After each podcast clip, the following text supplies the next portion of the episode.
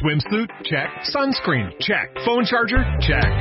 Don't forget to pack the 5 Hour Energy. It fits great in a pocket or carry on, and the alert feeling will help you arrive ready for anything. Now get 20% off when you use code 5HE Travel at 5hourenergy.com. Expires April 30th. One time use only, not valid with other discounts. Remember, visit 5hourenergy.com and use code 5HE Travel to save 20%. Este mes, en Revista MOA, ¿cómo encontrar al hombre ideal? Mr. Perfect, con el que todas y todos soñamos. Rafa Maya en portada. Bendito sea el Señor. De los cielos. Les pintaron el cuerno. Sobrevivan al infierno del engaño. Todo mal. Ya dejen de meterse el pie. Cura la cruda conciencia. 10 alimentos para matar las malditas lonjas. MOA Septiembre. Más de 140 páginas de salud, amor, conocimiento, perfección y el hombre de nuestros sueños. Mr. Perfect. Encuéntralo en MOA Septiembre. Una revista de Marta de Baile. Atención. Grupo 1 completo.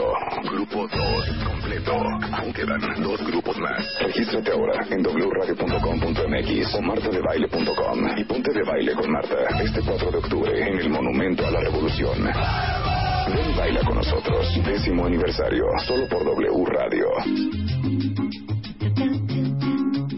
Esto es lo mejor para los que son enfermos de la música. Oigan cuando entra el bajo. Es la mejor parte de esta canción. Oigan. Ahí viene, ahí viene. Ahorita van a oírlo. ¿Vieron cómo entra? We like tequila. Con eso le damos la bienvenida a nuestro enólogo vitivinicultor, porque uno tiene que tener amistades que se dedican a todo, ¿eh? Entonces también, ¿no, no te escribí el otro día? Cuéntales cierto, es que te escribí. ¿Qué? Cuéntale que te escribí.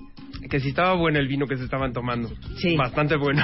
Bastante bueno. Muy le bien. mandé un, un WhatsApp, entonces le dije, oye, ¿cómo ves esta botella de vino que está abriendo ahorita Juan? Me dijo, no, muy bien, pero ¿por qué te mandé eso? Era una duda que yo tenía. No puedo decirlo porque decías que no te gustaba.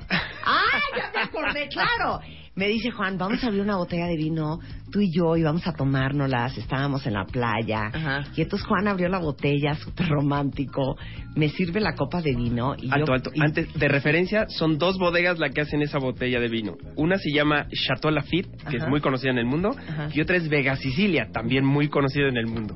Con Claro. eso. Entonces, me dio una pena porque yo, obviamente, en este momento de romance, de amor, Claro. dije, bueno, pues tengo que cooperar.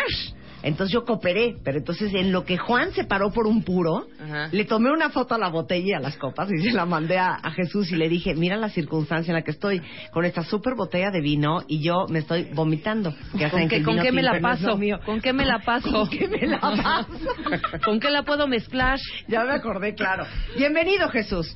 Gracias, Marta. Buenos el días. día de hoy tienen que ver Periscope porque les vamos a dar un tutorial muy picudo de para qué sirve cada copa y en qué copa tienen que servir cada cosa. Jesús 10, hoy prometimos Rebeca y yo que ya no vamos a interrumpir a nadie. Nunca, ya a muy hablar. bien portadas. Ya no vamos a hablar, entonces el micrófono es tuyo. No, Adelante. eh, la idea es la- las preguntas y lo que se genere de las copas, porque hay muchísimas copas, muchos diseños y bueno, podemos servir una, una cosa diferente en cada una de las copas que, podemos ver por aquí, ¿no? ¿Por dónde vamos a empezar?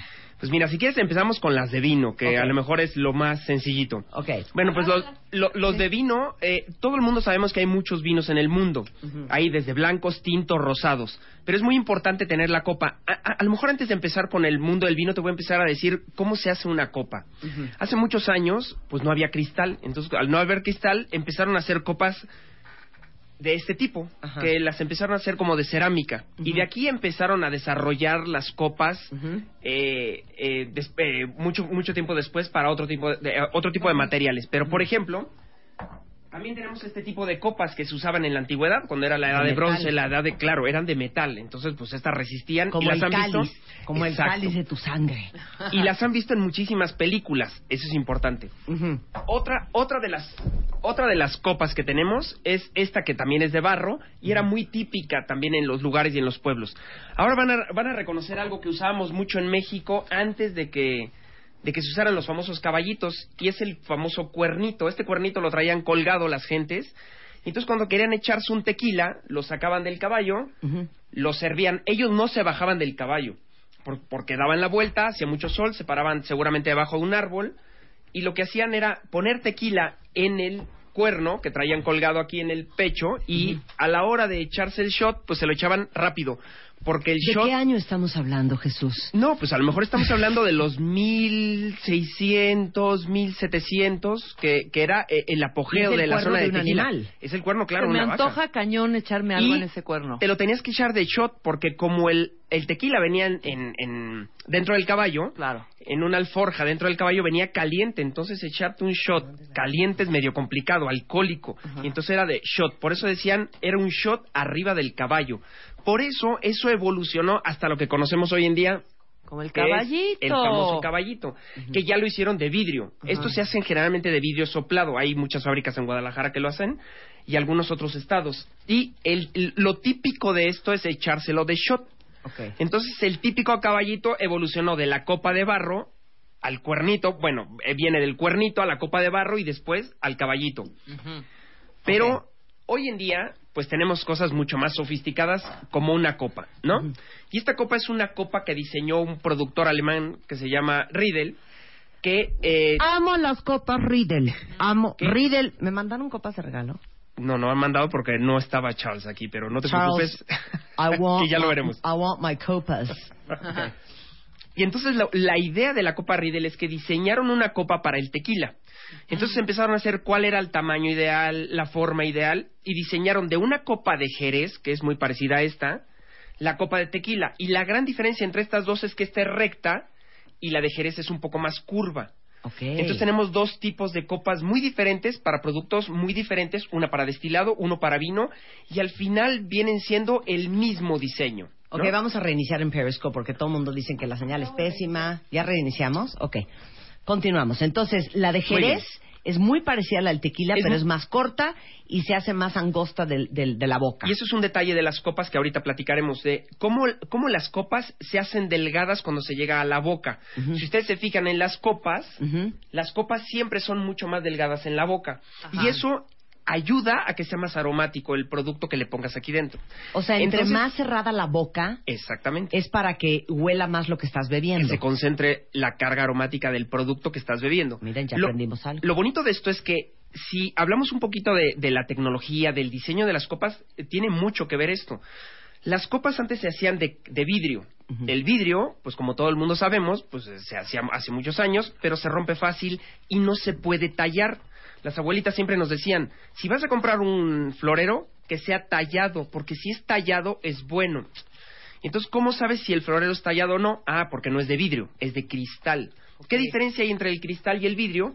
Una cosa que los ingleses en el siglo XVII pusieron, 16, 1700, que pusieron, y era el óxido de plomo. No se asusten con esto del plomo porque sabemos que es contaminante, pero con poner el óxido se hace más flexible y lo puedes tallar. Entonces todos los jarrones, las copas, cuando son talladas, son de mejor calidad porque tienen óxido de plomo. Y, sea- ac- y para nosotros un detalle interesante es que son más delgadas. ¿Cómo hiciste eso? Toma una copa. la copa. Sí, coma- toma A ver. eh, esa copa. Esa, esa, esa misma. ¿Este es Riedel? Toma, tócale. ¿Yo también puedo con esta? Sí, claro. La idea, la ¿Cómo idea de todas estas copas eh, es pellizcarla. No, la pellizcas con la uña. Depende la forma de la copa, es el sonido que te genera. Ese es mucho más grave y este es más agudo por la forma. Este es mucho más agudo. Eso no tiene nada más que ver la forma del bowl. lo, lo bonito de esto es que por eso los vinos se desarrollan de diferente manera. Por ejemplo, este en el tequila es maravilloso. El cristal ayuda mucho porque el cristal también, cuando hacen la copa, se vuelve poroso por dentro. ¿Todo es de cristal aquí? Casi todo es de cristal. Traje otras copas que no son de cristal ver, para que veamos la diferencia. Esta es de cristal, ¿verdad? Mira, de vidrio tenemos esta. Ok, este es de vidrio. Vamos a ver la diferencia entre cómo suena el vidrio y, ¿Y cómo suena el cristal. Ah, este es un material especial. Ok. Ahí está. ¿Eso es, ¿Eso es vidrio? ¿Esto qué es? ¿Cristal? Eso, eso es, no, eso es titanio. Ay, Entonces la puedes hacer de plomo o de titanio, pero A ver, no, suena espérame, diferente. Espérame, espérame, espérame. Vidrio no tiene óxido de plomo. V- Vidrio, a ver, no. Vidrio no tiene óxido de plomo. Si hacemos cristal, tiene óxido de plomo. Pero el óxido de plomo lo han ido, eh, eh, eh, con el tiempo han ido desarrollando productos diferentes y han visto que el titanio es igual, porque el óxido de plomo con el tiempo se hace grisáceo. Sí. Cuando muchos, cuando pasa mucho tiempo, 20, 30 años, Se empaña. se, sí, tiene una tendencia a ponerse gris y el titanio no. Entonces han hecho copas de titanio, que es esta, por ejemplo, y tiene un sonido a lo mejor Pero diferente. perdón, ¿las Riddle son de titanio? No, hay otra marca que es eh, Shot que no es de ti- que es de titanio y las de Riddle son de plomo. Son iguales. La idea es que tengan una forma diferente y que puedas a- eh, tomar un producto diferente en cada una de las copas, pero ahí inf- importa mucho la forma, que ahorita hablaremos de la forma. Entonces, regresando del corte, eh, busquen la aplicación de Periscope en su App Store para que nos puedan ver la eh, transmisión que estamos haciendo para que vean físicamente de lo que estamos hablando. Regresando, las copas en W Radio. Divina. Cumplimos 10 años. Ven y baila con nosotros. Este 4 de octubre en el Monumento a la Revolución. Ensaya tu coreografía, ensaya tu coreografía. One, two, three, four. México se pone de baile con Marta. Décimo aniversario. Solo por W Radio. Periscope. Periscope. Estamos transmitiendo vía Periscope. Conéctate ahora. Son las 11.32 de la mañana en W Radio y vamos a transmitir esto vía Periscope. Ahorita nos vamos a loguear. Es un tutorial de, tutorial de copas. Es un tutorial de copas. Está con nosotros Jesús Díez, que es experto en el tema. Es vitivinicultor, vinicultor, enólogo, químico, químico farmacéutico. Eso no. Sí, claro, todo. ¿Eres químico todo, farmacéutico? Cálmate, Oh, Saneno. Cálmate. Cálmate, H2O. Estamos con, literal, tenemos 30 copas sobre la mesa del estudio y les estamos enseñando para qué sirve cada cual y en qué se sirve qué. Entonces, continuamos con la clase.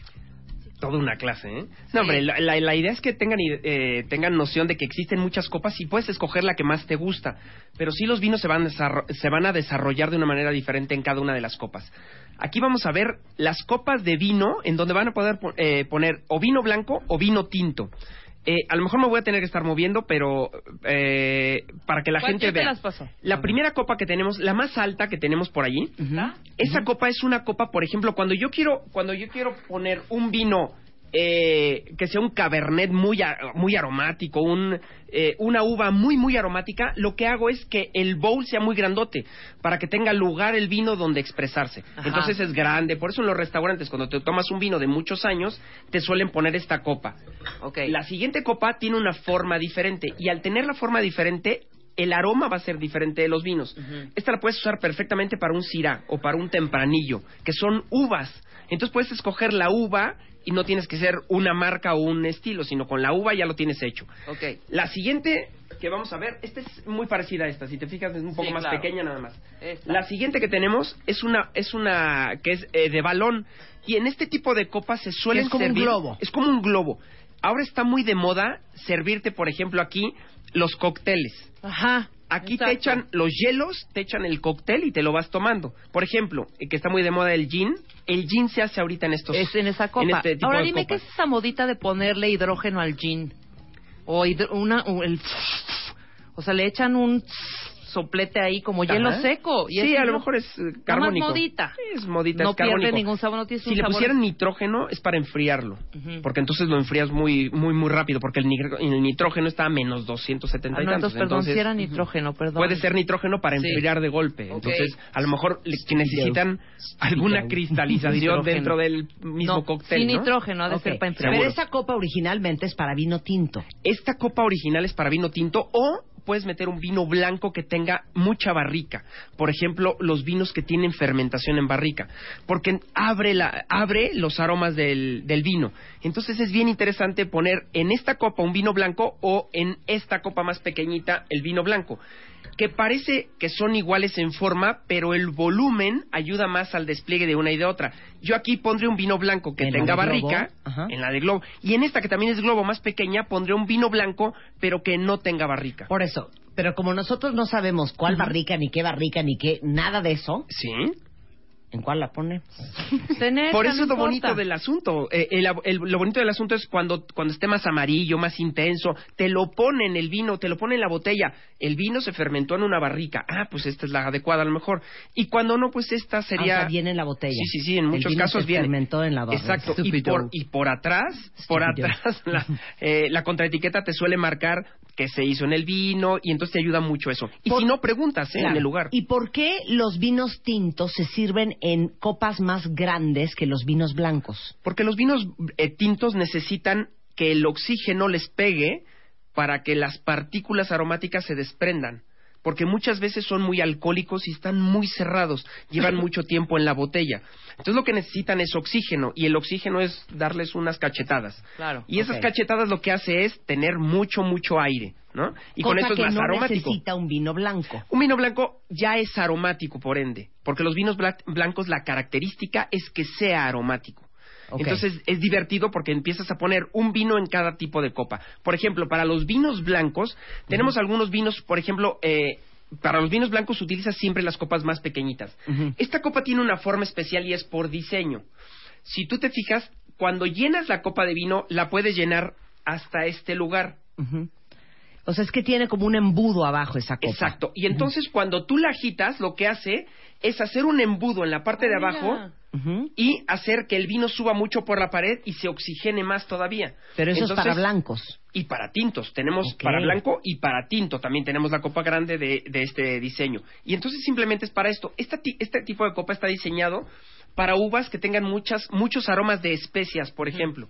No tanto de frutas. Ya cuando vamos a los aromas de frutas, utilizamos este tipo de copas que son más largas, que se le llaman tipo tulipán. Estas copas son tipo tulipán y se utilizan para los cirás, los malbec, todos esos que son muy aromáticos, ¿correcto? Correcto. Pero tenemos otro tipo de copa bien interesante que es la de champán. Que Pero este tenemos tipo de tres. copa que es para vino blanco y es una copa que parece la silueta de una mujer. Correcto. Este es más bien, eh, lo utilizamos cuando tiene el reborde hacia aquí arriba, lo utilizamos para los vinos que son de Pinot Noir. Son de una uva que está en la Borgoña, que son muy sutiles. Entonces necesitamos concentrar la carga aromática, pero sí tener un bowl amplio para que se oxigene. Entonces oxigenamos y concentramos. Si ustedes se fijan, casi todas las copas en la boca están unas más cerradas y unas más abiertas para que cuando agites los aromas suban por la copa y se concentren aquí, entonces huelas mucho mejor. Cuando Ok. tú lo estás oliendo puedes oler la, la característica del vino.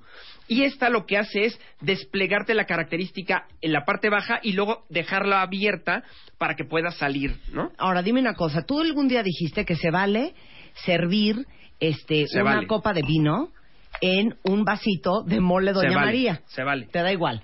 Pero ¿cuál es la diferencia de tomarte una copa de vino en una copa de verdad Correcto. hecha para eso y en tomártela en un vaso de, de, de, de vitro? Como Claro. los españoles que lo toman como Claro, lo- vaso. lo- lo- exacto. Lo que pasa es que nosotros estamos acostumbrados a que cuando nos tomamos un vino, el vino tiene que costar mucho dinero, te lo tomas en una ocasión muy especial y entonces tiene que ser con la copa súper adecuada. Pero cuando estás en Italia y en España y en Francia, que vas por la carretera, claro, te ponen la botella en la mesa y te ponen un vaso de este estilo. Exacto. Y este vasito te sirve perfectamente para tomarte un vino. Y lo que quieres en ese momento es a lo mejor no es apreciar la calidad del vino, sino disfrutar el paisaje, ¿no? Que eso es muy importante. Este vasito es una maravilla porque lo puedes utilizar para un cortito de vino o un cortito de cerveza. Esto es una maravilla porque con este vasito te va sirviendo la cerveza y no se calienta. Entonces está padrísimo. Ahora, la si me- pones la cerveza aquí, en el brazo tradicional, pues está muy bien. Te sirven toda la cerveza, tiene espuma, eh, tiene un poco de espuma para que tenga el sabor, pero se puede llegar a calentar con el tiempo. Y aquí, si tú lo vas sirviendo de poquito en poquito, te vas eh, tomando la cerveza a la temperatura adecuada. Pero ¿no? ¿por qué casi todo el mundo sirve la cerveza en un tarro? Porque- con asa. Porque por servicio se hace así. No te traje un tarro, la verdad es que lo vi un poco de todo el mundo conoce un tarro. Ordinario. No, pero todo el mundo conoce un tarro, Pero ¿no? es que lo muy al molesto en una mesa Pero ¿por qué un tarro A con mí- asa para Ah. la cerveza? Bueno, lo que pasa es que te sirven la cerveza frío, frí- fría, fría el tarro y entonces se desarrolla bastante bien la boca abierta y la espuma dejas que se desarrolle. El único problema que yo le veo ahí es que si no te la bebes rápido, se calienta. Sí. Y al final la cerveza ya está tibia, entonces eh, no- son dos maneras de tomarse la cerveza, muy ¿Y eso diferentes. dónde lo venden? Yo quiero. No hay aquí. De este no hay aquí. De este no hay aquí. Lo Yo más parecido que hay, ese. que, que tiene la marca Riedel, es este que es un poquito más corto, tienen otro vaso un poquito más corto que este, y este es el típico vaso donde puedes servir un whisky con hielos. Sí, ¿no? es un vaso Entonces, corto. si quieres servirte un blend, te sirves un whisky con hielos aquí. Pero sin este vaso no lo vas a encontrar aquí, es, es complicado, pero es una maravilla. Si lo llegan a encontrar, o yo sé, yo les ¿No lo aviso. venderán ahí donde venden, tú que eres químico, tubos No. de ensayo? No, no los venden, eh, no, no los venden. Este, este tipo de vasos, mi mujer, bueno, no deja que los toque nadie porque son una negocio maravilla. Ahora, una pregunta. Ahora vamos con, eh, iremos con los vasos cortos. Correcto. ¿Por qué los whiskies y lo que va en Eso las rocas, el vodka en las rocas, el whisky en las rocas, este, cualquier Sí, cosa que tomas con hielo, ¿Con hielo? o con un poquito de, de, de Un soda. ¿por qué va en vaso corto?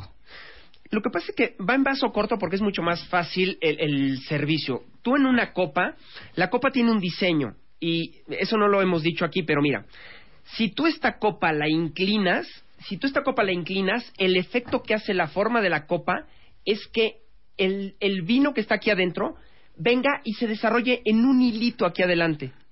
O sea, te llega a la boca en un hilito y te cae justo en un punto de la lengua adecuado. La copa marca en donde te va a caer el vino, por ejemplo. Si yo agarro esta copa grande y voy a tomar vino tinto, lo que hago es absorbo el vino. Sin embargo, si yo me voy a tomar un vino espumoso en una copa de estas, De lo que de hago es champaña, como en una flauta. tengo que inclinar la cabeza hacia atrás. Y al inclinarla hacia atrás, el vino cae más atrás, que es donde la acidez se nota en boca. Entonces notas la característica especial de este vino por la forma de la copa. Y en este tienes que absorberlo. Cuando estás hablando de esta copa, esta copa cae en un punto adecuado de la lengua para que la percepción del vino sea mejor. O sea, las copas tienen un diseño para que tú percibas mejor el producto. Ah, Otto. Esta copa, cuando tú Eh, sirves con esta... descríbela. Esta es una copa tipo tulipán alargada y sirve para un destilado, una grapa, un orujo, eh, un- puede ser, servir un coñac, cualquier destilado, un vodka. Y el chiste es que no te caiga mucho en la boca para que no te queme.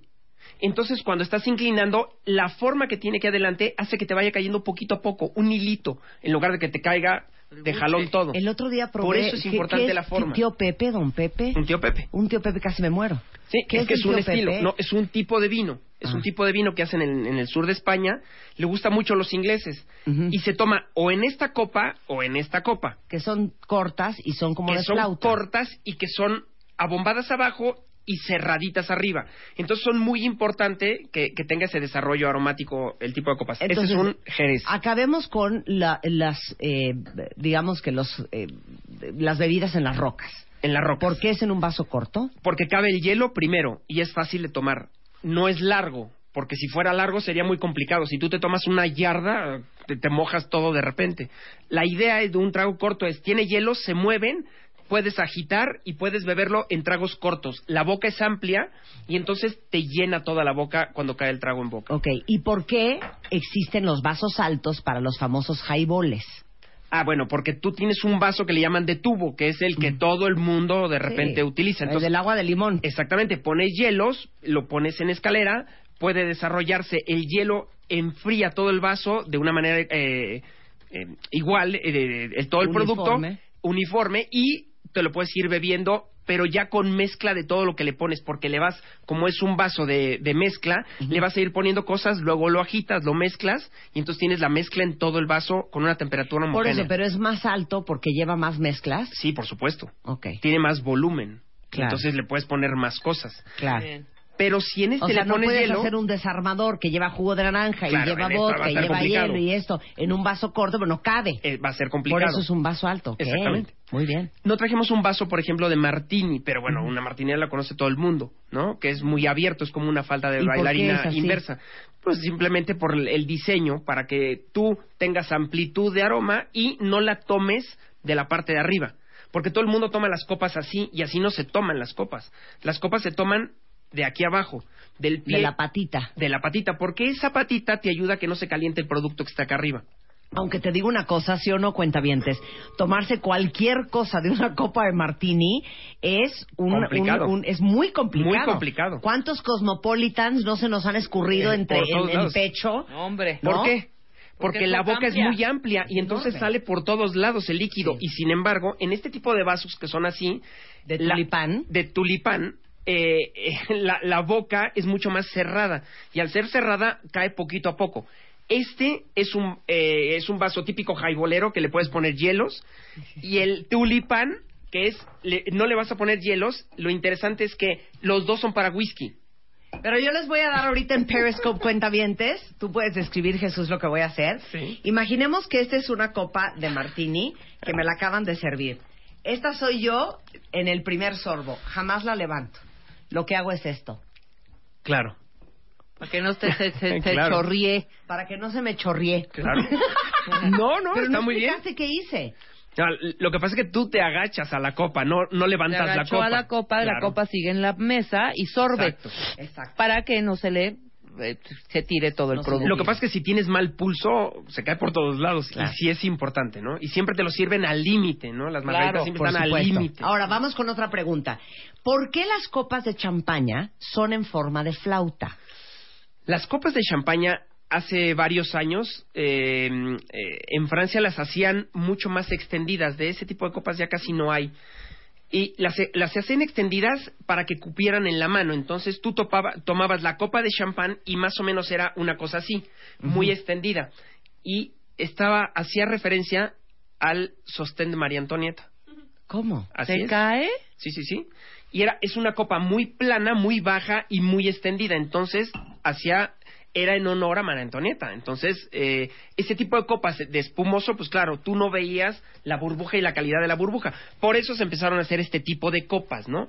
Este tipo de copas con diseños, eh, o un diseño más tradicional, se utilizan para, eh, para el champán o para los vinos de que se llaman esta este tipo de copa ya evolucionó al tipo flauta, no al tipo María Antonieta que era como el, eh, una de las partes del de, Sus senos. de los Los senos, senos de María de Antonieta. María Antonieta, exactamente. Pero es importante para que vean la burbujita, porque la burbujita te da calidad, ¿no?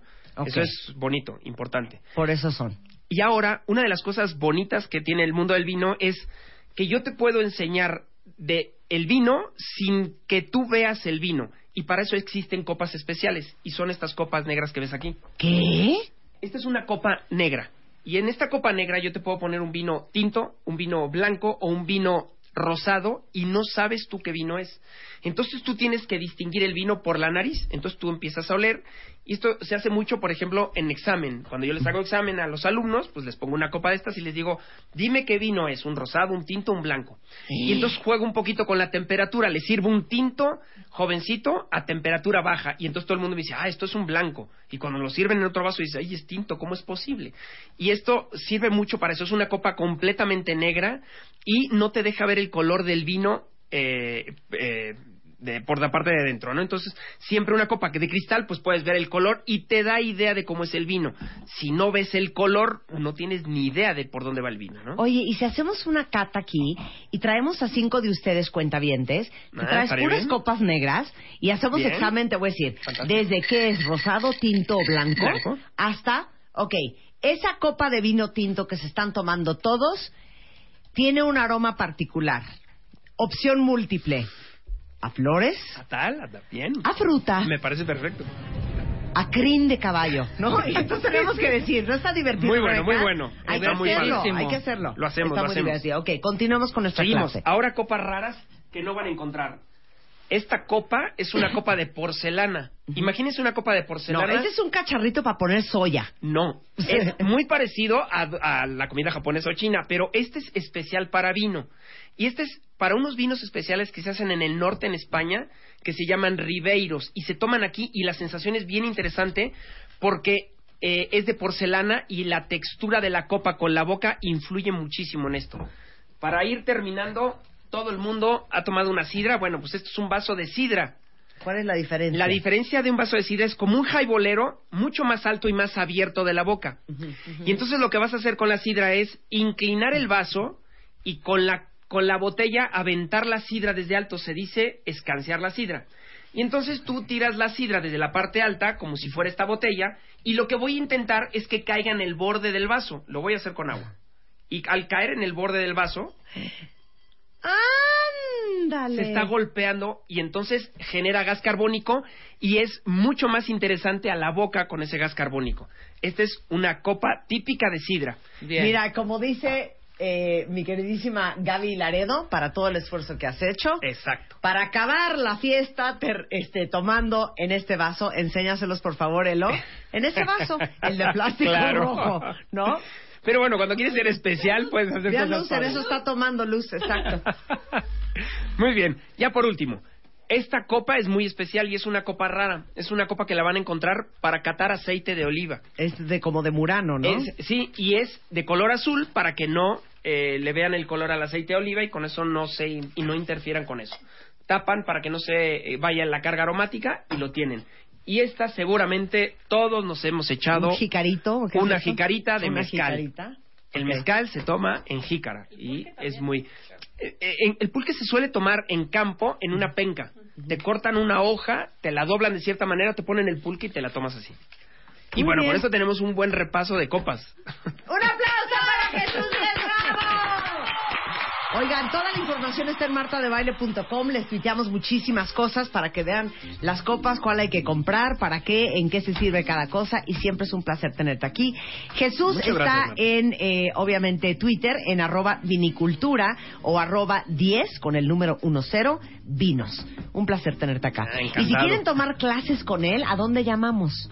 Pues mira, nos pueden llamar al 55 36 74 92 Ujú. o nos pueden mandar un correo a info arroba vinicultura.com.mx vinicultura como vini de vino y cultura de cultura vinicultura todo junto punto com punto mx Muy bien, muchísimas gracias. De Un querida tenerte Marta, acá. encantado. Son las 12.52, cuentavientes, antes de irnos rápidamente, Juventus, para todos los que saben y están conscientes que la piel es muy delicada, que existe la zona de los ojos que es la parte más delgada y entonces para no empezar a envejecer por el alcohol, el estrés, el cigarro, el exceso de sal, hay algo que se llama Juventage Skin Gel, que es un producto que acaba de salir, que actúa justamente sobre la piel que es súper delicada de los párpados y del contorno de los ojos, que lo hace mucho más hidratado, mucho más firme y le da una mucha mejor apariencia a la piel. Esto de veras es muy nuevo, se llama Juventage Skin Gel, que aparte tensa la piel, disminuye la bolsa de los ojos y disminuye las arrugas porque tiene vitamina B y vitamina K de la centella asiática y también tiene ácido hialurónico que te hace ver la piel mucho más hidratada. Lo venden desde en Sam's Club y en Costco por si alguien va este fin de semana. Ahí venden Juventage Gel para el contorno de los ojos. Y este, antes de irnos les recordamos que si tienen alguna duda con su coreografía de nuestro evento del 4 de octubre, que es nuestro gran flash mob en el Monumento a la Revolución a las 9 de la mañana, entren a martadebaile.com, wradio.com.mx, ahí está toda la información. Y si de veras están hechos bolísimas, mándenos un mail a tengo dudas, arroba martadebaile.com. Pásenla bien, nos vemos mañana. ¡Adiós! Este mes, en Revista MOA, ¿cómo encontrar al hombre ideal? Mr. Perfect, con el que todas y todos soñamos. Rafa Maya en portada. Bendito sea el Señor. Los cielos. Les pintaron el cuerno. Sobrevivan al infierno del engaño. Todo mal. Ya dejen de meterse el pie. Cura la cruda conciencia. 10 alimentos para matar las malditas lonjas. MOA Septiembre. Más de 140 páginas de salud, amor, conocimiento, perfección y el hombre de nuestros sueños. Mr. Perfect. Encuéntralo en MOA Septiembre. Una revista de Marta de Baile.